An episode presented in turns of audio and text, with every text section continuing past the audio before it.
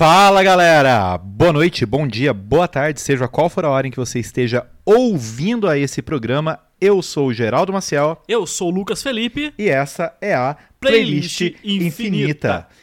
Depois de um programa de mais ou menos 5 horas e meia que a gente fez aí no, no episódio passado, que foi um episódio especial falando do Oscar, vamos voltar, vamos voltar e vamos falar de um filme que está concorrendo a cinco categorias no Oscar. É um filme muito fantástico, maravilhoso, perfeito, sem defesa. Acho que a gente pode até acabar o programa já, porque eu já falei tudo que eu tinha que falar. Tchau, que vem.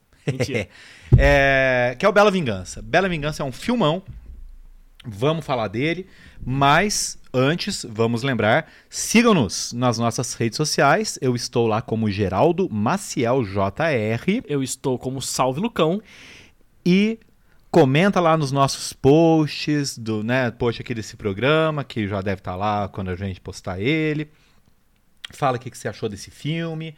É, entra lá no nosso Spotify ou no Deezer, procura lá a playlist infinita, porque vai estar a playlist com as músicas que nós indicamos ao final de todos os episódios. Inclusive, indicaremos mais duas músicas ao final desses episódios.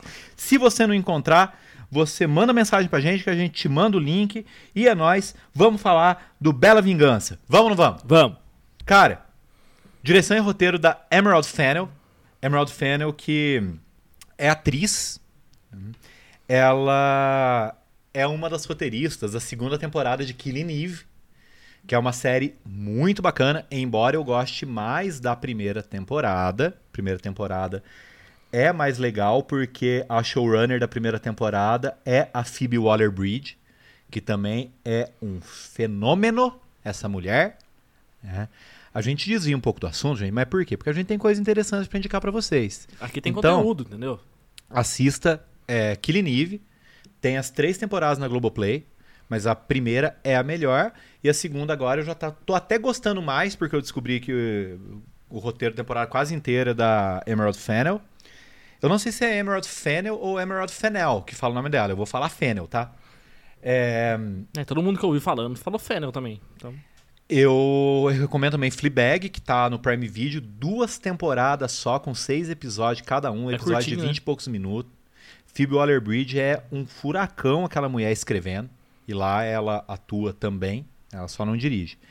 Ela vai ser roteirista do próximo 007, que não sai nunca, mas ela vai ser roteirista. E tudo isso pra gente falar que, cara, tem umas mulheres muito foda. Sempre teve, né? Mas é que ficava meio escondido. E agora, depois do movimento Me Too, toda a movimentação lá em volta das premiações, Oscar So White, que resolveu dar mais espaço para os negros, movimento Me Too, que denunciou um monte de casos de assédio, agora tá abrindo espaço para quem não tinha espaço em Hollywood. E tem muita coisa legal que a gente nunca imaginou que Cara, teria, é que né? assim, eu ou, não- eu- ou imaginou e por limitações a gente nunca tinha visto antes. Exato. Ou que simplesmente estavam na ideia das pessoas e não podia existir porque não dava espaço para elas. Mas eu não parei para ver nossos programas para contar. Mas você viu que a gente falou de um monte de filme eh, dirigido por mulher, filme dirigido e tendo atores negros como não só como protagonista, mas como elenco Uhum. quase majoritário, né, e tudo. E Emerald Fennel é um talento a ser reconhecido, cara. É a estreia dela em longa-metragem, ela já fez curta, né? É, como diretora, né? E o elenco, cara, o que, que eu vou falar do elenco? Eu não preciso falar nada do elenco. Porque tem a Carrie Mulligan. Ponto. O que mais, o que mais precisa? O resto tá lá pra servir a Carrie Mulligan. Ela carrega o filme nas costas e de, de boa. Não, ela não carrega o filme Não. nas costas, né, ô? Porque a gente fala isso quando o filme é ruim, né, ô? Caramba. Ah, o filme é ruim e essa atriz carrega o filme nas costas. Você fala cada coisa, velho. Parece louco. É... Mas assim, ela não carrega o filme nas costas, mas ela direciona tudo que vai acontecer no filme. Né? Se fosse outra atriz, o filme podia ficar comprometido. Né? Porque precisa muito dela. né? E aí a gente tem o Ryan, que é vivido pelo Bo Burnham.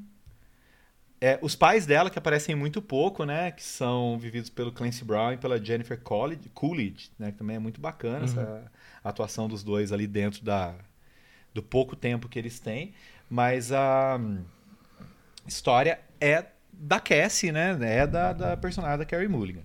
Vamos lá, ó. Antes da gente falar do filme, O filme foi indicado aqui ao Globo de Ouro por roteiro, direção, filme de drama e atriz de drama. Uhum. Ele foi indicado ao Critics, melhor atriz. Aí a Carey Mulligan venceu. Foi indicado como melhor filme. Ganhou roteiro original. Ganhou roteiro original. É, foi indicado a direção, cabelo e maquiagem e figurino. Apesar do figurino e do cabelo ser interessante ali para a história que é contada, eu não sei se seria para prêmio mesmo. Não. É. É, E, e direção e filme, cara, ela tá perdendo tudo pra Chloe Zhao, do Nomadland. Aí não tem muito o que fazer, né? É, está concorrendo ao WGA, que é o Sindicato dos Roteiristas, que vai acontecer no dia 21. É o próximo prêmio que a gente tem agora. A Carey Mulligan está concorrendo ao SEG, que vai acontecer no dia 4 de abril. Está concorrendo tam- também ao Independent Spirit Awards, como roteiro, direção e atriz. Esse prêmio no dia 22 é o último prêmio antes do Oscar. Está concorrendo ao Oscar em cinco categorias: quais são elas, Geraldo? montagem, filme, roteiro original, atriz e direção. O meu problema é que não é garantido em nada. Apesar de já ter ganhado roteiro original, já ter ganhado atriz, não é favorito. Então não tem assim garantia de que vai ganhar, mas eu torço. né? O Eu- tá duro eu- pra caramba. Eu acho que a Carrie Mulligan tinha que ganhar até os prêmios que ela não tá concorrendo. Entendeu? Eu acho que é assim que tem que funcionar a vida dessa mulher. Eu falei no, no programa sobre a escavação, cara. Eu acompanho a carreira dela faz muito tempo. Eu admiro essa mulher faz muito tempo. Ela não erra. Não tô falando que nem, pô, fala, ai, não sei quem nunca errou. Não, ela escolhe um- uns projetos bons e quando o projeto dela é meio mais ou menos, a atua- tipo, a escavação, Uhum. a, a- a atuação dela segura, pelo menos, as cenas em que a coitada tá, né? Porque às vezes o filme não dá certo, mas ela segura muito bem na atuação, cara. Até agora ela não tem nenhum filme que você assista assim e fala, ah, a Karen Mulligan tá atuando mais ou menos. Não, não, é sério, né? É, agora, falando como crítico mesmo, não é conversa de, de fã. né? Ela é uma atriz que tem uma carreira já de alguns anos aí e ela vem melhorando. O ápice até agora da atuação dela é o Promising Young Woman, também conhecido como Bela Vingança. Se no próximo filme dela ela atuar melhor do que isso, mano, nem sei o que dizer. né? Vamos lá. Gente, a gente vai meio que mais ou menos, talvez, quem sabe aqui, acho que é isso que a gente vai fazer, dividir essa crítica em duas partes. Primeiro a gente vai comentar um pouquinho aqui sem spoilers, mas não dá pra falar mesmo desse filme assim, fazer uma crítica completa sem spoilers, cara, é muito difícil. Dá pra fazer em, em sete minutos. Mais Se você demorar isso. mais do que isso, já fica complicadinho. Né? Premissa. Premissa. Qual que é a premissa do filme? A Cassie, Cassandra, apelido Cassie, que é a Carrie Mulligan, ela, uma vez por semana, ela vai num clube, não no mesmo clube, né? Mas ela vai lá, e ela se finge de bêbada. Por que, que ela se finge de bêbada? Porque sempre vai ter um filho da puta. Me perdoem o palavrão, gente, mas não tem como definir de outra maneira Não, é filho da puta né? mesmo. que vai lá e se aproveita da situação dela e chega lá sempre com a mesma conversinha, né? Você tá bem? Você precisa de ajuda? A hora que vê que ela não tá lá muito em condições, a pessoa se oferece pra levar ela embora, mas não leva ela pra casa dela, né? Leva pra casa dele. E aí vê que ela não tá aguentando mais nada e tenta se aproveitar dela. A hora que tenta se aproveitar dela, ela desperta, ela acorda, porque ela nunca esteve bêbada, né? Ela faz isso para dar uma para dar uma lição nesses caras. né? O que eu acho bacana é que o filme usa uns elementos ali de filme de terror, de thriller de suspense, né? Esse tipo de coisa. E na primeira cena, então assim, não é um grande spoiler ainda, porque essa cena do cachorro quente que eu vou falar tá até no, no trailer, em um dos trailers do filme o cara tá lá tentando fazer fazer coisas com ela e ela fala que nem bêbada, né? O que, que você tá fazendo? E aí o cara, não, deixa que eu não sei o que lá. Aí ela, o que você tá fazendo? E o cara regala os olhos E aí depois corta e mostra ela indo embora a pé, com umas manchas vermelhas assim na perna, né? É tipo um bagulho escorrido, assim, é, escorrida, que você pensa, putz, matou o mano que espirrou sangue, ela saiu. Aí não, na verdade ela tá só comendo um cachorro quente e tá caindo pra tudo que é lado. E aí é nessa cena que tem os malucos na construção, É, né? É pedreiros. construção mesmo? É, né? É, daí fala, Mexendo ah, com é... ela. Porque assim, cara, nem interessa se é construção, se é porto, se é porta de fábrica, o que é. Sempre tem aquele grupo de homem desgraçado que fica lá mexendo com qualquer mulher que passa na rua. Aí fala, ah, é a caminhada da vergonha, né? Como se ela tivesse acabado de sair da casa do cara. e É. tinha- É, e aí ela para, né? Ela, Ela- para e ela fica olhando pra eles. Fica encarando os caras. Exato. E aí eh, não, não sustenta, né? Esses caras não. Eles não conseguem. Porque. O que, que você tá olhando? Que não sei o quê. E ela não para de encarar enquanto eles não, não, não param de falar, né, cara? E aí logo depois mostra ela fazendo risquinho no caderninho. Aí o que, que é isso, velho? Tem uma É óbvio que ela. Tem muito, Tem né? uma porrada de risco pra mano, a mulher, um assassino série, velho. É o homem que ela matou, tipo, todo homem que ela que ela sai, ela mata. Pô, mas pera, mas isso parece que é muito estranho, porque ela fa- faz as coisas sempre na mesma cidade. Como é que não perceberam que morreu? Pô, tem uns 100 homens lá. Pra mais até. É, Aí você fica naquela, porque o, o filme te deixa sem saber muitas coisas. O filme te deixa tenso, ele vai plantando algumas informações que você não sabe muito direito, né? Mas uma coisa, meu querido amigo e meu querido ouvinte, eu acho que essa é a melhor atuação dela, cara. Eu realmente acho que ela tá mandando muito, porque é uma personagem extremamente complexa. Porque no começo parece que você tá lidando com um filme de. Tipo. Ai, caralho. Esqueci o nome do filme. Doce Vingança. Sim. Porque você pensa, ah, a mulher vai sair matando todo mundo em algum momento do filme vai virar a sangueira que espirra até pra fora da sua televisão. E isso, o título em português a- a- é meio Eu sugestivo acho, quanto a que, isso, eu né? acho que colocaram o título em português justamente porque não tem nada a ver com o título original, né? Justamente pra dar essa ideia. Eu penso, pô, vai vir um filme de matança e tal, que é uma coisa que eu não imaginava a Carrie Mulligan fazendo. Falei, será que vai mostrar mesmo matando todo mundo e sangue espirrando pra tudo que é lado? Só que a gente tá na metade do filme e você não sabe muito direito ainda É. né? O que, que é o negócio. Agora, uma curiosidade para você, meu querido ouvinte. Em 2016, teve um maluco, estudante da Universidade de Stanford, que foi acusado e condenado por três crimes de violência sexual. Três.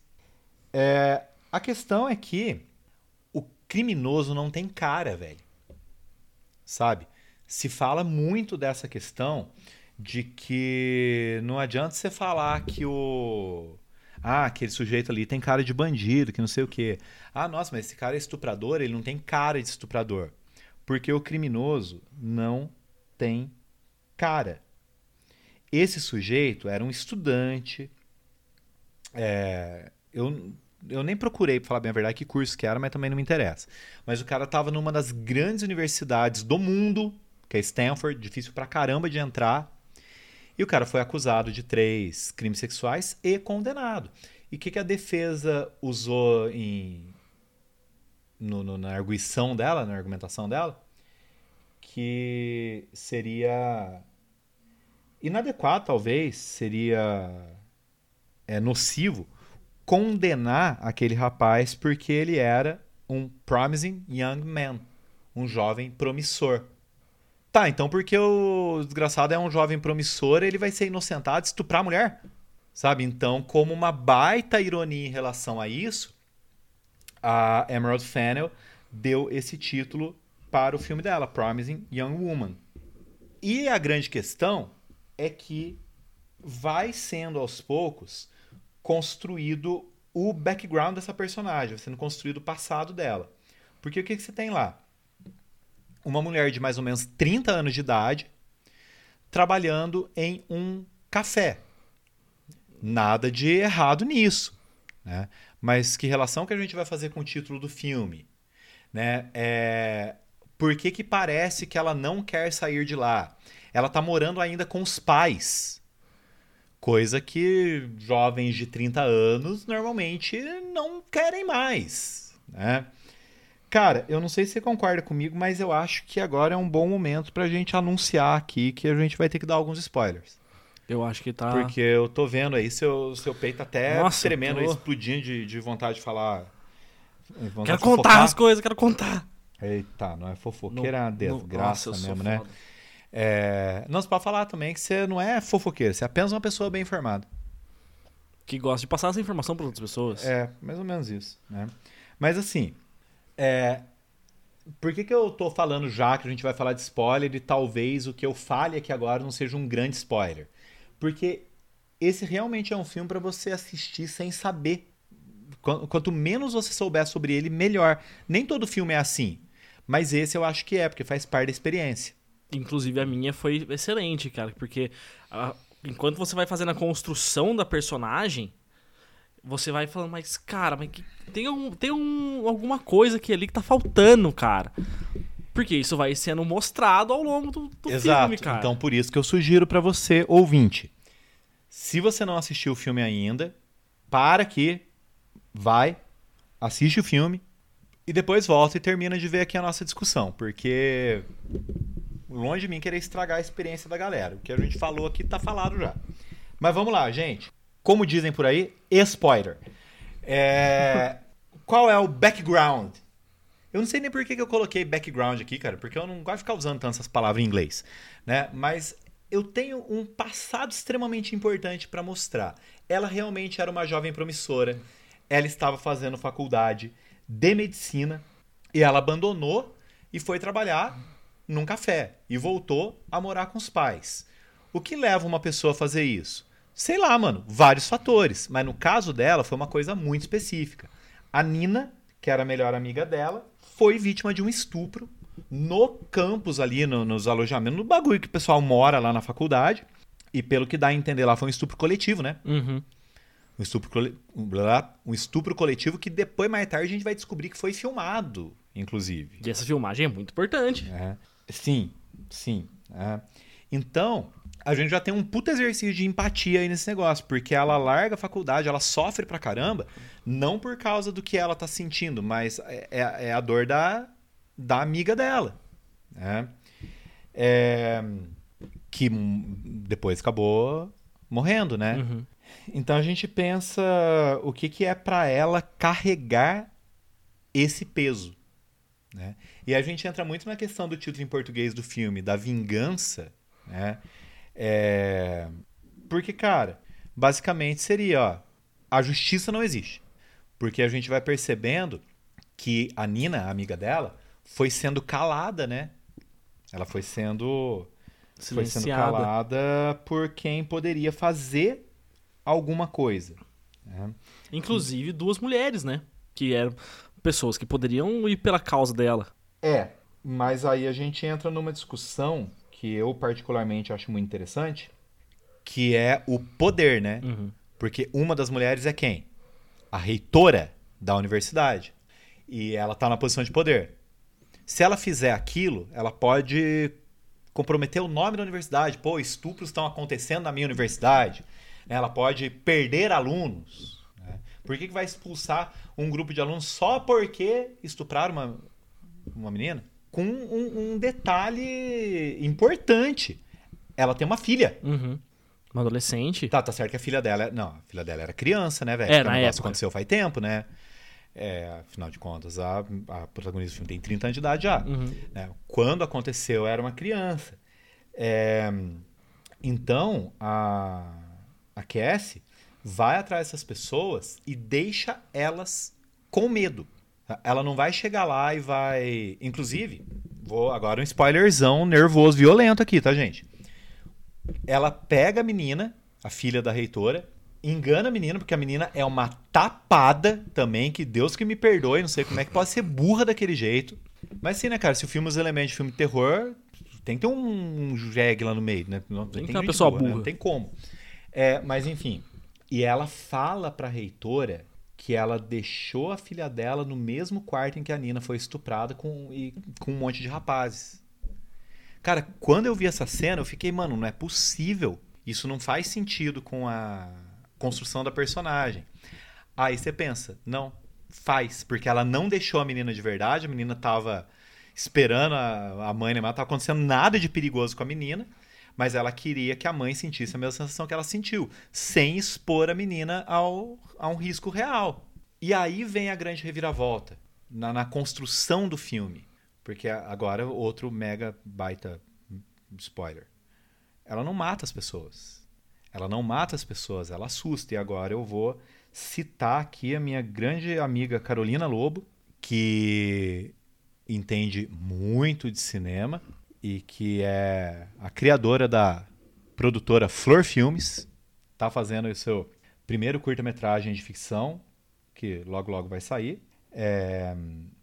E ela falou o seguinte, cara: se ela simplesmente se vingasse e saísse, sei lá, matando os caras, cortando o pinto deles fora, e sair sangrando pelas ruas da cidade, ela ia simplesmente inverter a situação e ela ia se tornar opressora. E, na verdade, a vingança tem que ser feita de outra maneira. Uhum. Né?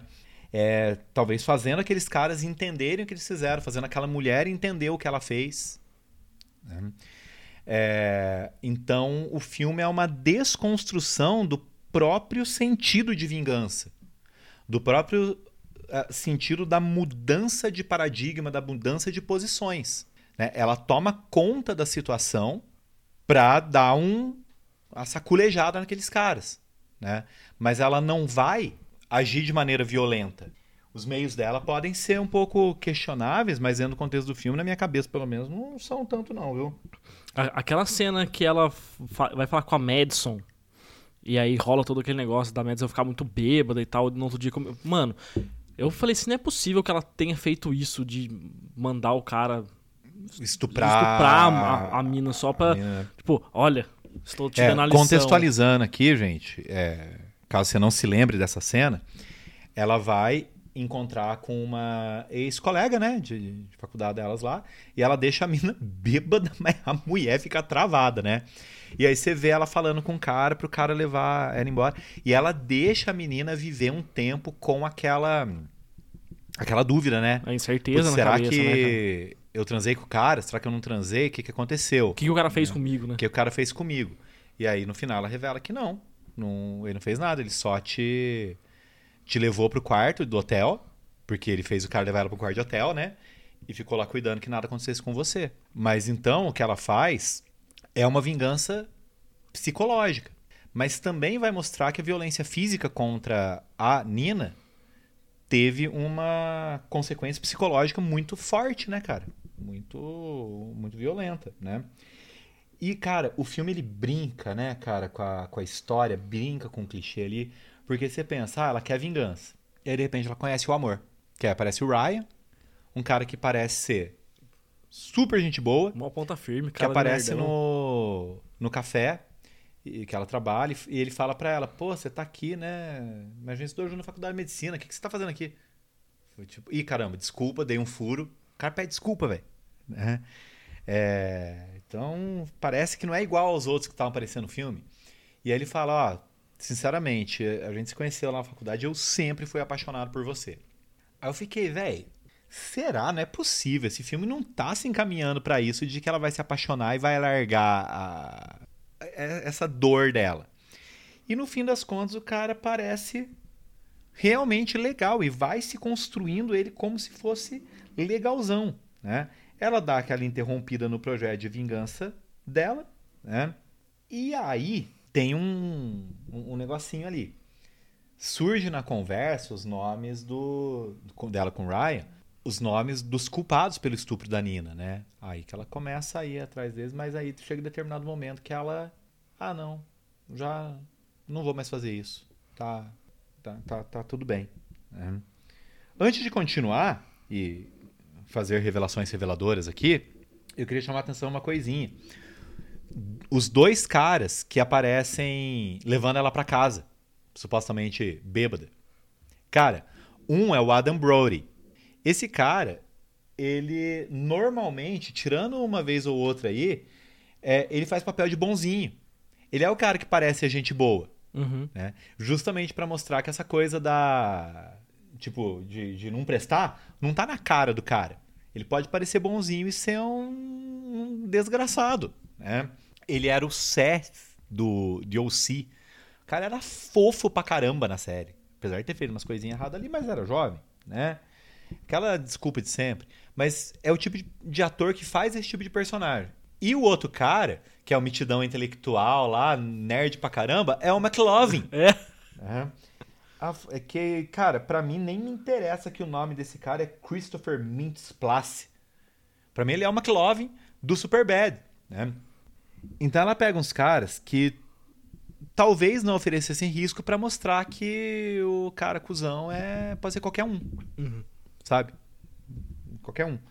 E isso é muito interessante. Né? A, a escolha do. O casting do filme, a escolha do elenco é muito interessante. Né? Mas aí, agora, próxima grande revelação. Como é que é o nome da menina? Madison? Isso. Ela fala. Ela mostra o vídeo, né? Aquele vídeo que.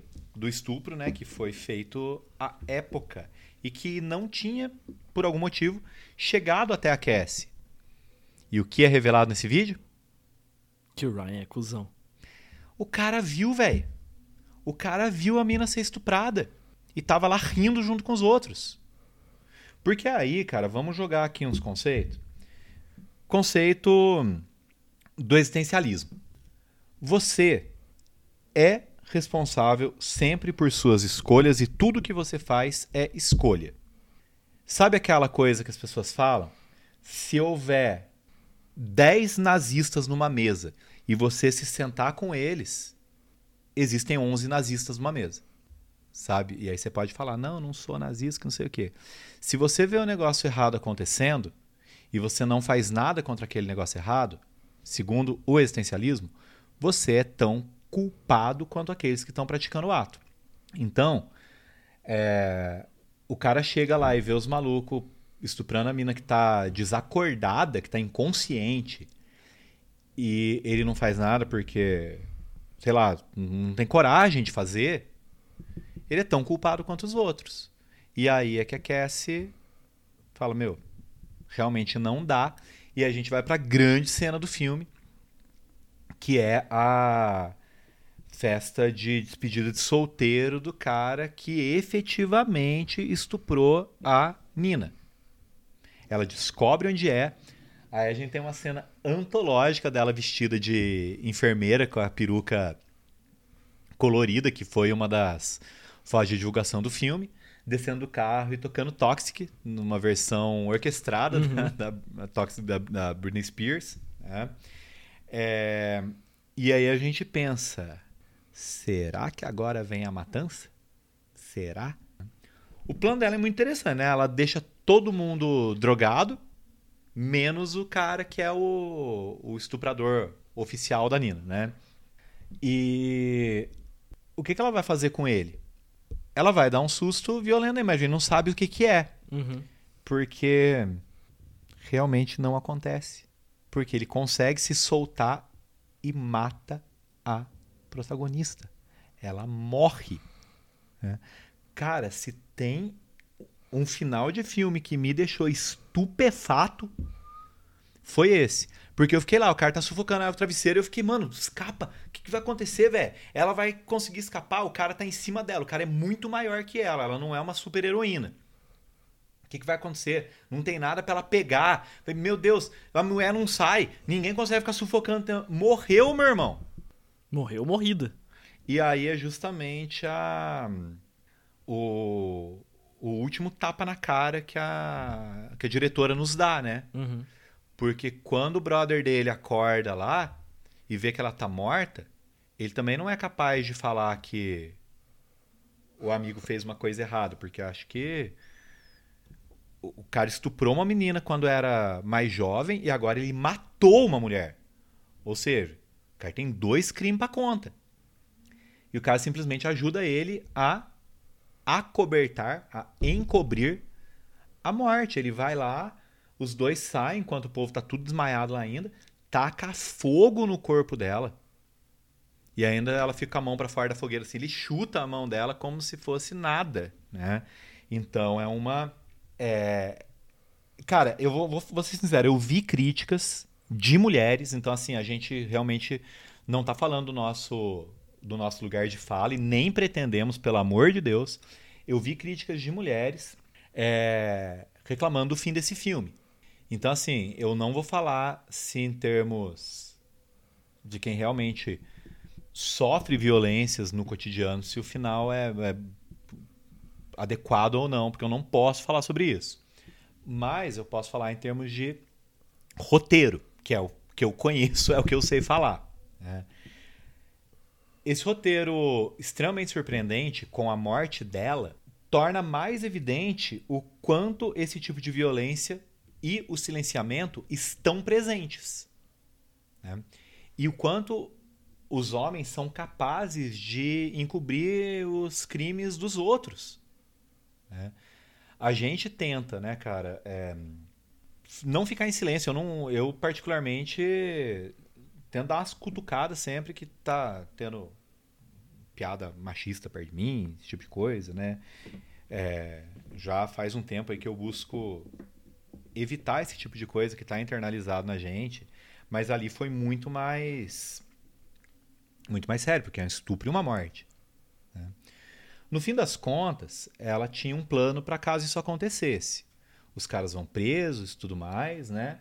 É, mas a gente entende que essa questão da violência está ali marcada, presente mesmo. E quero fazer aqui um último comentário. A palavra estupro e o termo violência sexual não são ditos uma vez sequer durante o filme, que tem quase duas horas. É um jeito muito sutil de mostrar o quanto não só os homens, porque aí ela vai falar da, da esqueci o nome da menina de novo. Madison. Da Madison, vai falar da reitora, que são mulheres que também estão é, preferindo ficar em silêncio sobre o negócio. É uma construção social. Né? Ao não usar essas palavras, ela está mostrando como a sociedade busca fechar os olhos para isso, que sinceramente são coisas que acontecem já há muito tempo, né, velho? Desde que o mundo é mundo. Uhum. É... Nossa, cara, eu achei que o programa ia ficar bem mais comprido. Até que foi curtinho, né? É, mas é que o problema é que falar desse filme seria quase fazer um resumo dele, uma análise cena a cena. É. Sabe? Porque é um filme é, leve em termos de imagem. Ele não vai trazer aquela coisona do, do terror de sangue espirrando. Não vai mostrar nenhuma cena de de violência ali. A única cena de violência que tem é ela morrendo no final do filme, ou seja, já passou por uma hora e quarenta de filme, uma hora e quarenta e cinco de filme. E é uma cena, assim, é, ela é longa da, da, forma como é, porque o cara sufoca ela, a tela... E não para, né? E não para, a, cara. Não, não, o cara, o óbvio que o cara não vai parar porque ele quer matar ela. Mas digo, a cena não para. Vai, vai, vai, ela quer... Parece que a Emerald Fennel quer mostrar quanto tempo demora um sufocamento real, né? Mas percebo que antes disso não teve nenhuma cena não. de violência. Né? Então eu acho que essa é a grande metáfora do negócio. Ao quase não ter cenas de violência, ao não usar as palavras relacionadas à violência, a não falar o que aconteceu com a Nina durante tanto tempo, que demora para falar, ela vai transformar o filme numa grande alegoria. É uma alegoria desse silenciamento que acontece Todo dia. Em todo lugar. Sabe? Então, cara, eu acho que eu posso falar sem, sem medo que é sim um dos grandes roteiros do ano. É um dos grandes filmes num ano que tá esquisito, porque a gente pensou que ia ser meio complicado, não iríamos ter grandes filmes por causa da pandemia, mas saiu muita coisa boa no fim das contas em 2020 e começo de 2021. Sim. Né? É... Eu só torço para esse filme agora com as cinco indicações ao Oscar, principalmente, e se ganhar, né? Ele chegar nos serviços de streaming aqui no Brasil. Ganhar sabe? força, ganhar público, né, cara? Ganhar público, porque é um filme que precisa ser assistido. Muita gente vai criticar. muita gente não vai entender. Galera vai assistir o filme querendo um filme muito violento, aí depois não é, né? É, muita gente vai ficar com raiva dela morrer no final. Mas por outro lado também, muita gente vai entender. Sabe, é um filme muito muito necessário, eu acho. Precisa ser precisa ser mostrado, precisa ser mostrado. Eu concordo, cara. Eu achei o filme muito bom, muito bom mesmo. É, ele me surpreendeu de várias formas diferentes. A gente conversou um pouquinho antes sobre ele. Ele falou assim, mano, eu não vou te falar nada a não ser Carrie Mulligan, porque esse filme não posso te contar nada. Exato. Pra não estragar a sua experiência. É, eu assisti e... tipo uma semana antes de você, É. mais ou menos, né? Eu não tinha como, eu queria conversar com alguém sobre o filme. Tinha quase ninguém. quase ninguém tinha assistido o negócio. Não podia falar com você também, porque você não tinha assistido ainda. Ai, meu Deus do céu, o que, que eu faço, velho? Mas. Procura os fóruns no Reddit. É, porque, putz, grila, viu? Nossa, mano. Cara, mas se alguém falar que a atuação da Carrie Mulligan não tá boa nesse filme, eu não sei, velho. A pessoa é doida.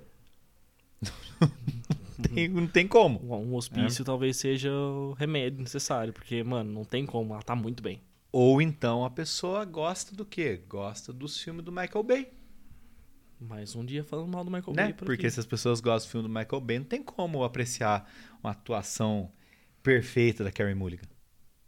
Só se ela explodisse as coisas. Cara, eu gostaria que ela fizesse uns quatro filmes por ano, viu? Não ia ser ruim, não, cara. Eu ia gostar bastante. Na verdade, eu acho que ia, porque ninguém aguenta atuar tanto. Até ela ia ficar ruim. Pô, assim também, né? Cara, indicações. O que você achou antes? O que você achou da trilha sonora desse filme? Cara, achei muito boa a trilha sonora, cara. Meu, é, são músicas, assim, de, em versões diferentes que dão um- uma, dão uma certa leveza pro filme. Aquela versão de é, It's Raining Man, cara, ficou muito... Ficou muito louca, muito né, louca, velho? Ficou muito louca. E isso realmente é o que a gente pode chamar de ressignificação da música. Cara, você sabe, você me conhece, sabe que eu não gosto muito dessas palavras que estão na moda, né? Sim. Porque aí você pega uma galera agora, ai, porque eu ressignifico tudo. Você ressignifica o seu cu. Porque, pelo amor de Deus, velho. Pelo amor de Deus, é cada coisa.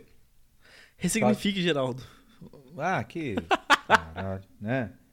Toma banho, mano. Aí o povo compra lá o tal do livro dos ressignificados. Ah, velho, pelo amor de Deus. Sabe? Mas quando alguma coisa realmente sabe fazer, sabe o que quer ressignificar, né?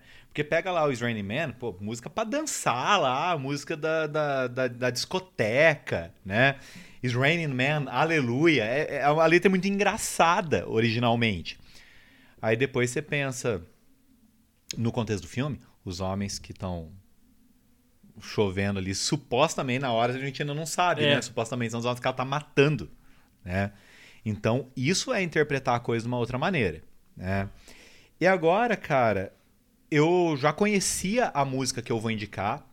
Quando tocou no filme, eu falei, porra! Foi isso que eu falei. né? Que voz é essa? A voz eu não fazia a menor ideia. A voz é de uma pessoa chamada Dona Missal. Nem sei se é assim que pronuncia o nome dela. Mas a música é de uma banda que eu curto para caramba, que é o Cigarettes After Sex. Você conhece, não? Conheço. que é a, essa banda é a definição do que que é shoegaze. né? Shoegaze, pra quem não sabe, é umas bandas de uns rock alternativo meio etéreo, muitas vezes assim, que são os caras que no palco só olham pros sapatos, só olham pra baixo.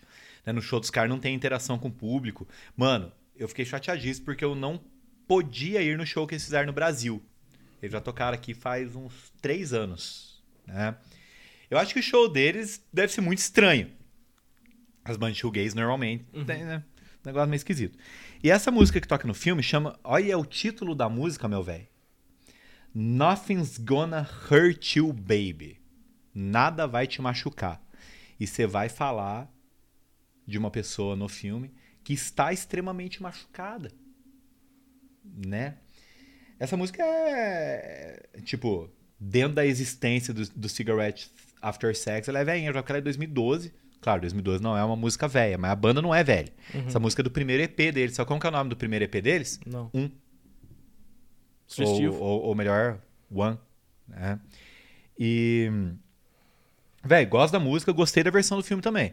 Eu acho que não teve nenhuma versão das músicas que tocaram no filme que ficou ruim.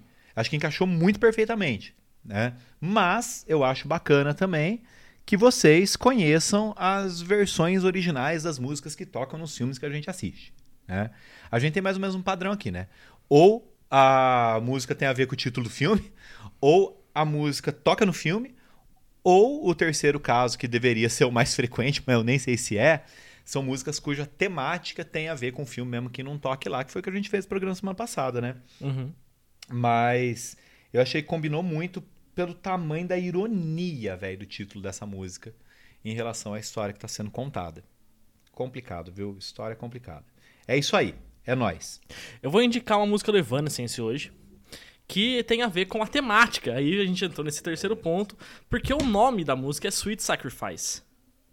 E eu consigo relacionar isso com o fato, né, a gente já contou aqui que aquela dela morrer no filme, mas essa morte dela não é em vão.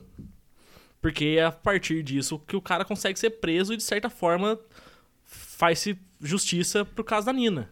Exato. Inclusive, obrigado por ter falado isso. Depois de você ter zoado comigo aí algumas vezes hoje, agora você falou uma coisa que eu esqueci de falar. Porque o cara é preso pela morte dela, É. né?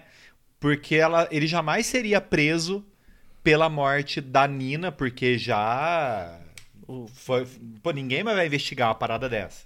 Não investigar na época, né? Não é porque, não é porque surgiu um- uma, uma fita lá que agora vai, vai abrir o julgamento de novo, Cê o acha? caso. Você acha? Porra né? nenhuma. O outro, o cara médico, pá, entendeu? Também tem o lance A do poder ali, a gente como sabe é que a que, justiça mano, funciona. Ou como não funciona, melhor dizendo, né? nem, então nem assim, nem fudendo. Então, como ela, ela mesma não conseguiu fazer a justiça dela, ela deu um jeito de que a justiça fosse feita, tanto pra ela, que né, morreu, quanto pra Nina. Então, o nome da música é por causa disso. Ela é um, um sweet sacrifice, entendeu? Nossa, velho, como essa esse final torna o filme pesado, né? É.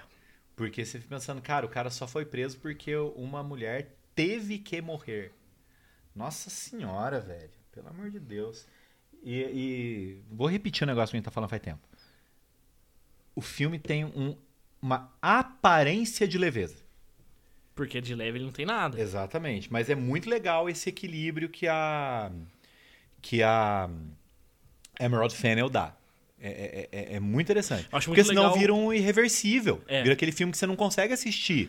Que você assiste e você pensa, quero morrer? Eu acho muito legal o jeito que ela trabalha muitas cores do filme. Porque são sempre cores, então, pastel azul claro, na- ali na, na cafeteria, são umas cores mais leves.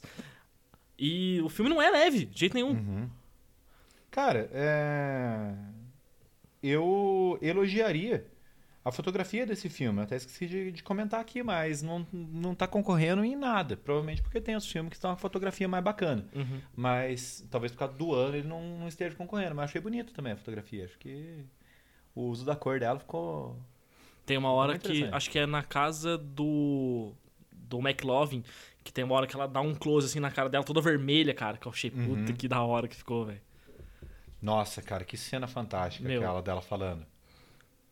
Ele, não, a gente tem uma conexão de verdade. Como que é meu nome? O que que eu faço? Tipo, ela perguntou um monte de coisa antes, mas chegou como que é meu nome. O nome desgraçado sabia, né, velho? Nóia de cocaína do caralho. Bom, galera, você terminou de falar de música? Terminei. Galera, é isso então. Semana que vem a gente continua com os filmes oscarizáveis, né? Os filmes indicados aí. Falaremos, não sei se nessa ordem, mas falaremos de Minari e de Nomadland. Vamos decidir a ordem ainda. E vamos que vamos até o Oscar com o melhor podcast de cinema desse Brasilzão. Grande abraço! Um beijo até semana que vem.